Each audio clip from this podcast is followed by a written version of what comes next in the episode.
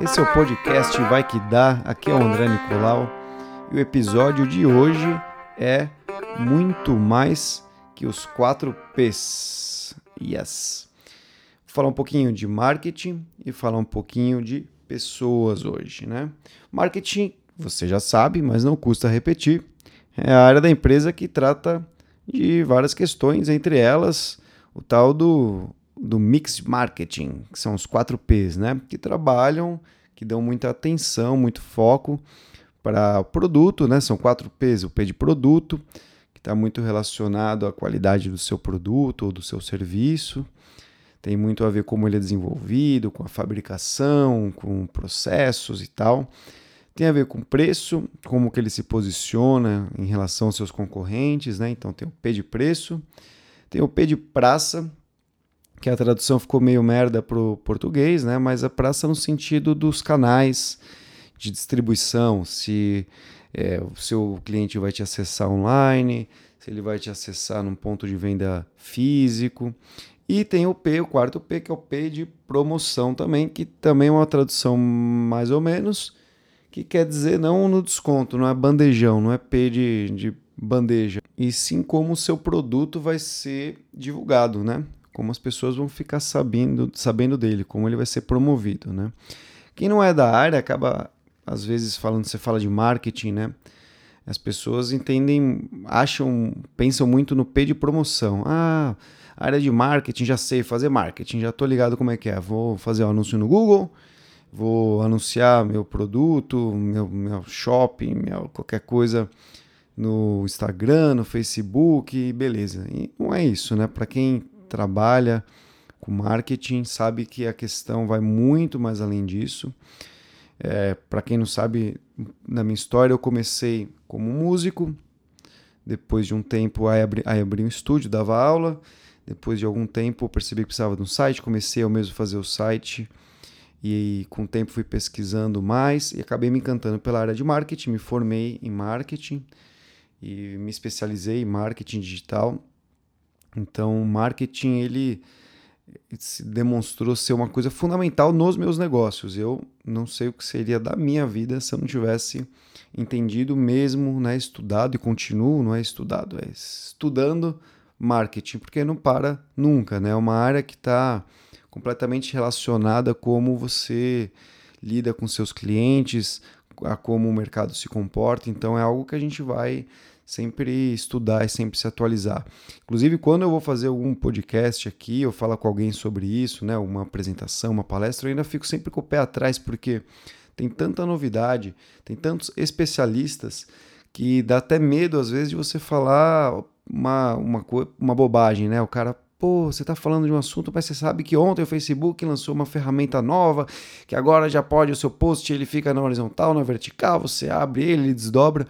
Então é, é algo que merece uma, uma dedicação muito grande essa área, né? E é fundamental para as empresas. Hoje, na minha empresa, apesar de eu ter alguns sócios, eu sou responsável pela área de marketing, né?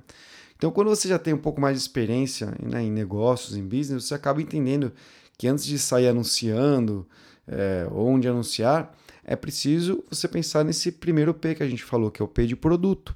Né? Então, para quem já é um pouquinho mais macaco velho, já entende que o produto é algo fundamental. Não adianta você. É comum a gente ver por aí pessoas que manjam de, né, faz, de fazer anúncios, Facebook Ads, não sei o que lá e todas essas coisas, mas que ainda não conseguem fazer boas vendas, né? Que o negócio está meio emperrado lá. E a galera do marketing não concorda em muitas coisas, mas uma coisa é unânime entre os profissionais. Que se o seu produto não é bom, você está lascado. O produto tem que ser maravilhoso. Não adianta você promover, pôr um monte de dinheiro em, em eventos para lançar um produto, ou seja lá o que for, ou em anúncios, se você tem uma falha no produto. Né? Sempre que eu falo produto, eu estou falando de serviço também. Né? Mas o que eu queria hoje era refletir um pouquinho, é um passo além do seu produto. Eu queria falar do ser humano.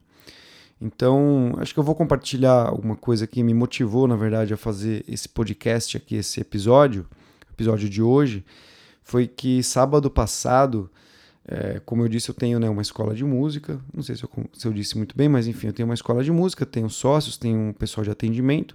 Sábado passado a gente teve um evento numa das unidades, né, na unidade do Campo Belo, e um, enfim, por uma, uma sequência de, de fatos ali, eu acabei sendo requisitado para atender na recepção de uma das unidades, da matriz da escola, que é na Praça da Árvore, algo que eu comecei a fazer, fazendo né, na escola alguns anos atrás, uns 10, 15 anos atrás, e às vezes, esporadicamente, também faço com muita alegria, acho super gostoso lidar com a galera e ver os pepinos ali no dia a dia, fazer parte, né? Então eu fui sábado e atendi realmente ali atendi os alunos que já fazem aulas, né, que chegam para as aulas, os professores, e também alunos que estão fazendo aulas demonstrativas. A aula demonstrativa numa escola de música é uma aula teste. Você fala assim, poxa, eu quero aprender violino, mas eu não vou fechar aqui um plano de um ano de curso ou seis meses, se eu não sei se eu gosto mesmo. Então é uma praxe do mercado. Alguma, a maioria das escolas de música acabam oferecendo essa aula demonstrativa. Então eu recebi alguns alunos para aula demonstrativa. E aconteceu alguma coisa que acontece sempre lá, né, na nossa escola, e eu, eu fico muito feliz com isso, que o aluno entrou para aula demonstrativa, eu fiz o atendimento, passei para o professor, o professor fica ali meia hora falando sobre a aula, mostrando algumas peculiaridades do instrumento, o aluno tem o um contato com o instrumento, e depois o carinha saiu, o Flávio, um, um japonês, muito engraçado, legal demais, e aí ele falou, cara, eu vou, vou fechar aqui, e eu quero falar para você que eu já fiz aulas em outras escolas e tal, mas eu fiquei muito impressionado que quando, quando eu cheguei, eu vi a casa assim, falei, beleza, bonitinha por fora, entrei, mas quando eu entrei, você perguntou assim: você é o Gabriel? Né? E, e falando assim de mim, né? Eu tinha perguntado para ele: oh, bom dia, você é o Gabriel? Eu, ah, ou o Flávio, porque tinha duas aulas demonstrativas ao mesmo tempo, então eu entendi que ele só podia ser um ou outro, né? Aí esse aluno Flávio disse: Então, cara, pô, você me deu bom dia e já falou meu nome, né? Tipo, já sabia quem, quem eu era, né? Já me, me atendeu pelo nome. Eu pensei nisso, né? Falei: Caraca, essa é uma coisa que, que deveria ser. Pra gente é o, é o mínimo, né? Para muitas empresas é o mínimo.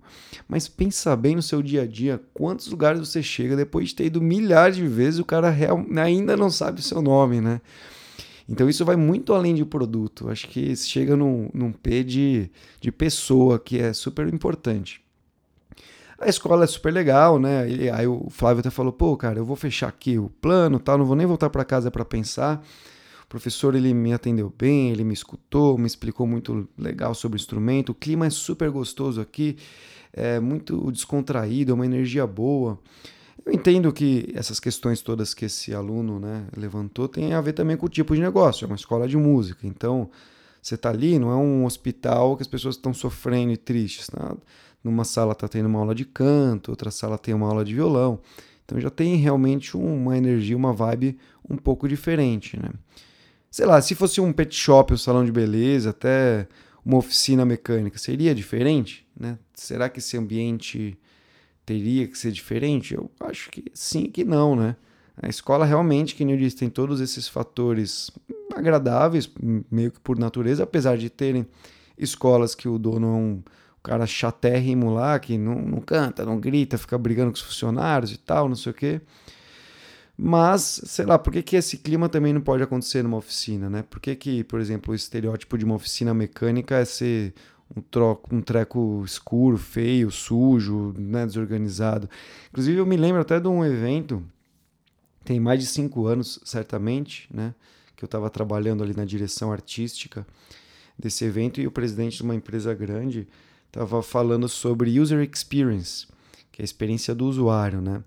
E ele estava tava indignado, assim, uma hora. Ele estava falando com os diretores dele, ele era, ele era CEO, não é mais dessa empresa e ele tava dizendo, pô, eu não, eu fico assim, cara, quando a minha mulher tem que arrumar alguma coisa do carro, eu tenho que levar o carro porque eu sei que ela vai chegar num lugar horrível, é aquele atendimento brucutu, né?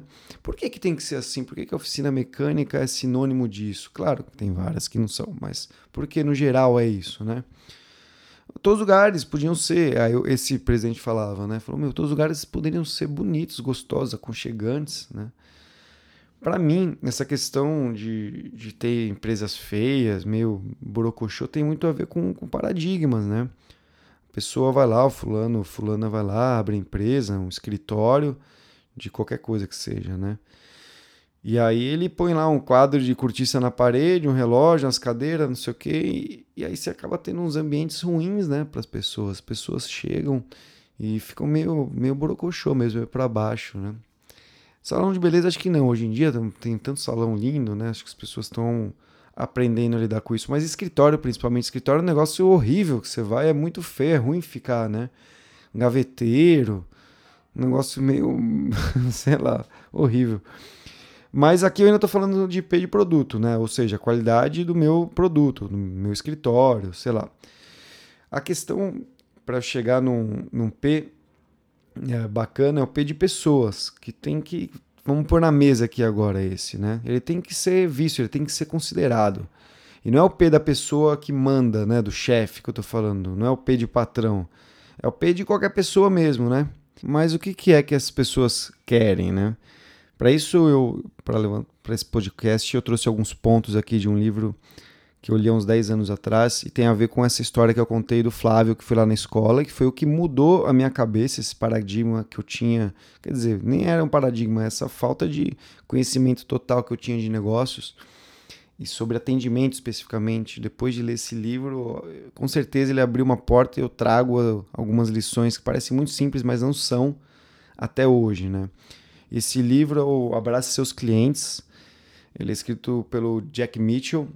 E o Jack Mitchell, ele é o, o diretor, o presidente da Richards, que é uma, uma empresa de roupas, né? Uma grife, uma loja de roupas bem reconhecida nos Estados Unidos, tem no Brasil também, aqui em São Paulo, acho que tem no Shopping Ibirapuera. E as roupas são mais caras, ele atende, ele tem um diferencial de atendimento absurdo, né?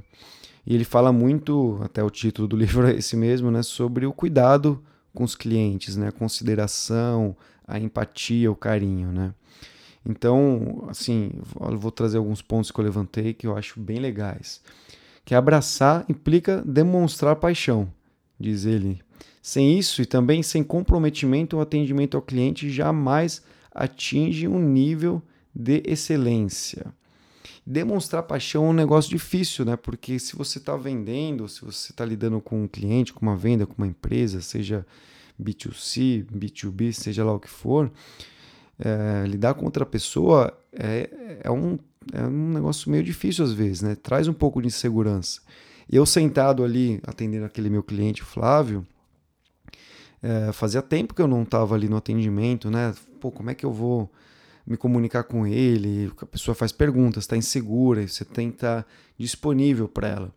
Mas depois de feita a primeira conexão, a hora que você olha para o cara, eu falei, aí, Flávio, né? No meu caso, é, você gostou da aula? E aí, tem alguma dúvida e tal? A hora que você começa mais uma forma de uma forma sincera a fazer isso, depois dessa primeira conexão, a coisa toda, toda começa a mudar. Você começa, mesmo que você.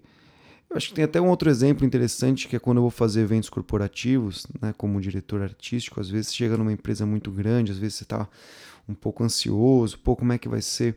Mas sempre que bate um pouco essa ansiedade em mim, eu penso, cara, seja lá o que acontecer, o cara pode ser um cavalo, um brucutu, né? O meu cliente final que estiver lá no meu ensaio ou no meu evento. Cara, eu vou ser um cara legal com ele. Eu vou fazer o melhor que eu posso, eu vou atender, eu vou perguntar para essa pessoa, eu vou me abrir para ela. Se eu não souber, eu vou demonstrar para eu não sei como é que eu posso melhorar isso e eu vou fazer o meu melhor. Então, isso me dá uma tranquilidade que, que é maravilhosa, que me permite seguir, mesmo sabendo que eu posso ser falho em alguns pontos, né? O Jack Mitchell, no livro né, Abraça Seus Clientes, ele traz algumas questões aqui, outras que ele diz assim: é, mude de reativo para proativo, que é isso que eu estava dizendo agora, né? Mude de negociações para relacionamentos. Então, a hora que a pessoa senta ali para conhecer o seu negócio, às vezes ela tem interesse, às vezes mais, às vezes menos, você, no lugar de tentar negociar, vender, colocar, fazer agora, você pode começar a fazer um relacionamento com essas pessoas. Já pensou nisso? Vamos relacionar aqui. Esse cara for um cara bacana, vai virar até meu brother, né? Vai virar meu amigo aqui nesse negócio. Vamos ver o que esse cara. Não é possível que de toda a existência dele, tô pensando eu aqui, né? Só tenham coisas ruins sobre a vida dele. Não, algum negócio deve ser bom, deixa eu tentar descobrir. Então vira até um jogo divertido de perguntas e respostas, né? De você interagir com outra pessoa. E acaba sendo mais divertido para você, porque se você é um vendedor e está sentado ali e só tem que fazer sua venda, o dia fica chato, né? Porque você segue um script, vende ou não e acabou. Agora, entre vender ou não, se você teve um dia que você deu risada, que você trocou ideia, é, né? ou, nem, ou ficou tenso, mas pelo menos trocou experiência. Eu acabei de lembrar de uma história do Uber que quinta-feira ou sexta-feira eu peguei um Uber e o cara ficou falando sobre uma questão super tensa que é o traficantes de drogas usando Uber para aviãozinho, ou seja, para transportar drogas. Então, quando você tem uma conexão com a pessoa de trocar uma ideia, né, pode até nem ser um momento tão divertido ali. Era uma história, histórias tensíssimas, mas acaba enriquecendo os dois lados, né? Enfim, terceiro ponto aí que o Jack Mitchell da Richards também traz é cria uma lista mágica de atendimentos sob medida para cada cliente. Aí está falando da questão do CRM, né? Que é o famoso CRM, Customer Relationship Management, que nada mais é do que um padeiro há 100 anos atrás sabia que a dona Eulália comprava além de pãozinho, doce, bolo e não sei o que. Então esse dono da padaria, o padeiro lá, fazia um agradinho a mais para dona Eulália do que fazia para dona, sei lá, Micó, que só levava um pãozinho e ainda reclamava. Então, entender os seus diferentes tipos de clientes e classificá-los, ter uma isso pode ser gerenciado hoje, né, de uma forma um pouco mais inteligente, com tem vários softwares de gestão de CRM, é super importante, porque é claro que você vai dar vai cuidar de todos os seus clientes, mas tem alguns que estão no, no topo dessa pirâmide que são muito mais clientes, são, é, são mega fãs da sua empresa. Então, estão lá e eles têm um, uma frequência de compra maior, eles estão querendo serem tratados de uma forma diferente. É, quando eu li isso, nesse né, livro há 10, 10 anos atrás, isso ficou na minha cabeça e depois de alguns anos ainda que eu vim a desenvolver na minha escola de música um CRM possível de ser feito. Hoje a gente chama de programa Sheriff. Então a gente tem um, a gente sabe que os alunos na escola, quando eles atingem três anos, eles têm um super valor para a empresa, porque eles vão provavelmente se tornar músicos legais e aí amigos vão ver e vão se interessar. Isso vai valorizar a marca da nossa escola de música. E esses caras também, é caro para a gente trazer um aluno novo. Esses caras, toda vez que eles renovam um plano de música deles, sem que a gente gaste dinheiro para trazer novos, a gente está economizando o dinheiro, muito dinheiro, porque é super caro trazer clientes. Então é natural que a empresa tenha alguma forma de valorizar essas pessoas. Né? Então, no nosso caso, a gente criou um programa Sheriff, quando o aluno faz três anos de escola de música, ele recebe um bottom uma carta, né, um bottom com aquela estrela do xerife, dizendo: Ó, oh, agora você chegou no nosso condado, ficou por aqui, agora você tem o nosso respeito, é você que manda. E no decorrer do ano, a gente faz algumas ações que dão relevância para essa pessoa, para esse, esse cliente. Né? Então, se tem um evento interno, ele vai. Ah, vai ganhar uma cerveja se ele é maior de idade, ou uma Coca-Cola se ele é menor de idade. É, quando a gente tem algum um evento externo, que a gente tem ingressos especiais, a gente vamos receber, tem 10 ingressos para dar para um super show, a gente manda para essas pessoas. Então, durante o ano, a gente procura ver, reconhecer quem são essas pessoas, né? E, trabalhar de uma forma diferenciada com elas. Então, isso é fundamental para qualquer empresa. O CRM pode ser mais complexo, menos complexo. Se a mulher vai lá e faz uma, as unhas do seu salão de beleza uma vez a cada dois meses, e tem outra que vai lá toda semana fazer, não é possível que você é, não tenha algum benefício para essa que é muito mais interligada com o seu negócio. Né? Bom, continuando aí no livro do Mitch, outro ponto que eu levantei aqui, que ele diz é o seguinte: a cultura do abraço destaca cinco benefícios para um atendimento excepcional. Esses benefícios são bem legais, né? O primeiro é uma recepção calorosa. E aí volto de novo lá no esquema do Flávio, e que o Leandro, que também é meu sócio, diretor de atendimento na escola, faz primorosamente bem. Você chega num lugar, cara, o cara levanta da mesa onde ele tá, ele olha no seu olho, fala bom dia, vai andando, te dá a mão, te acolhe no seu negócio. Cara, isso é o mínimo, não é possível. É, tá, a pessoa está entrando na sua casa, na sua empresa, você tem que receber essa pessoa bem. Quantas vezes você chega numa empresa, cara? A pessoa tá te atendendo, ela não nem não tá te atendendo. A pessoa não quer nem te atender, ela tá olhando para baixo, tá olhando pro celular, ela não te dá atenção. Aí você fica ali, oi, tudo bem? Boa tarde. Pessoa com mau humor. Então, é super complicado. A gente tá aqui falando ainda de pessoas, né? Tá falando muito mais do que o produto, do que a promoção e ao mesmo tempo a gente está falando de todos os P's, que a gente está falando também de praça, a gente está falando do seu produto.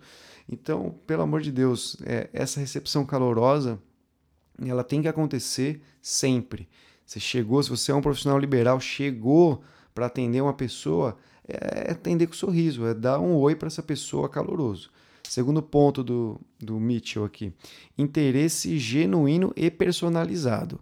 Cara, por mais que você não goste do trampo, que você esteja cansado, sábado eu cheguei lá para trabalhar, eu tava meio cansado, nove da manhã, abri porta, não sei o quê. Cara, mas se você não personalizar esse, esse atendimento, se você não tiver um interesse genuíno, isso não quer dizer que eu não vou estar cansado, que eu não quero férias. Eu quero férias, eu estou cansado. E daí? A pessoa chegou aqui, eu vou personalizar. Eu vou falar com ela, eu vou fazer, eu vou fazer um café para ela, eu vou fazer o que eu puder para que a experiência dela seja boa. E é o mesmo passo que a experiência dessa pessoa fica boa, a de quem está atendendo também. É isso que o atendimento da sua empresa, seja você ou outra pessoa, pode ser ter um vendedor no balcão da sua loja lá, ele tem que perceber. Ele tem que perceber quanto melhor a experiência da pessoa que está ali, melhor é a dele também. Se a pessoa, se a pessoa chegou mal encarada, triste, e ele foi caloroso. Oi, bom dia, boa tarde, tudo bem? Como é que você está? Como eu posso te ajudar? Respeitou essa pessoa. Se essa pessoa mudar de estágio de humor, para ele vai ficar muito mais fácil lidar também. Vamos dizer que a pessoa chegou lá para brigar, vamos dizer que é um cliente antigo, a pessoa está vindo aquele dia, está emputecida com alguma coisa. Você acaba até revertendo um pepino que você poderia ter. A pessoa, ao invés de chegar lá e te descascar e ficar uma hora te enchendo o saco, vai ficar, ó, pô, eu não vou brigar com esse cara, o cara foi tão legal, cheguei aqui para descascar tudo, mas eu vou reclamar aqui um minutinho e resolveu, pronto. Então é um modo também de você lidar com, com problemas. Terceiro ponto do Mitchell: uma loja onde os clientes sintam-se especiais. Isso quer dizer cuidado, atenção nos detalhes. Mesmo que você não tenha grana, mesmo que não seja uma mega, uma mega corporação. Na nossa escola de música, de verdade, é muito difícil a pessoa entrar e não falar que lugar gostoso, que lugar bom. E não teve um arquiteto que foi lá e montou. É um lugar aconchegante, um local onde a gente se coloca no lugar da pessoa que chegou ali. Então tem, tem um sofazinho gostoso para sentar, tem um cheiro agradável, tá organizadinha, tem uma iluminação. Iluminação é uma coisa muito crítica também. Então, iluminação aconchegante, gostosa, que não seja uma luz irritante ou também não seja muito escuro. Enfim. Quarto ponto, uma atitude proativa, e disso eu já falei bastante, ele também, né? E o quinto ponto que ele levanta é visão de futuro para lidar com esses clientes. Ou seja, ter o cliente não só no agora, mas no depois. Como vai ser amanhã? É apresentar as possibilidades que a sua empresa, que o seu produto oferecem para ele, é o feedback depois ele ter comprado, dele ter virado cliente, que a sua empresa vai dar para ele, é não decepcionar, né? Bom, juntando essa política e os benefícios, Jack cita a filosofia de atendimento, que se resume em pessoas, atendimento e produto, nessa ordem. Então, eu acho que antes de chegar nesse primeiro P de produto, é, o podcast de hoje, esse episódio, ele tinha esse objetivo de fazer, a, trazer a reflexão do P de pessoas. Bom, espero que você tenha gostado. Se você curtiu meu podcast, divulga né, para os seus amigos aí. E é isso. Até a próxima semana. Valeu, grande abraço. Até mais.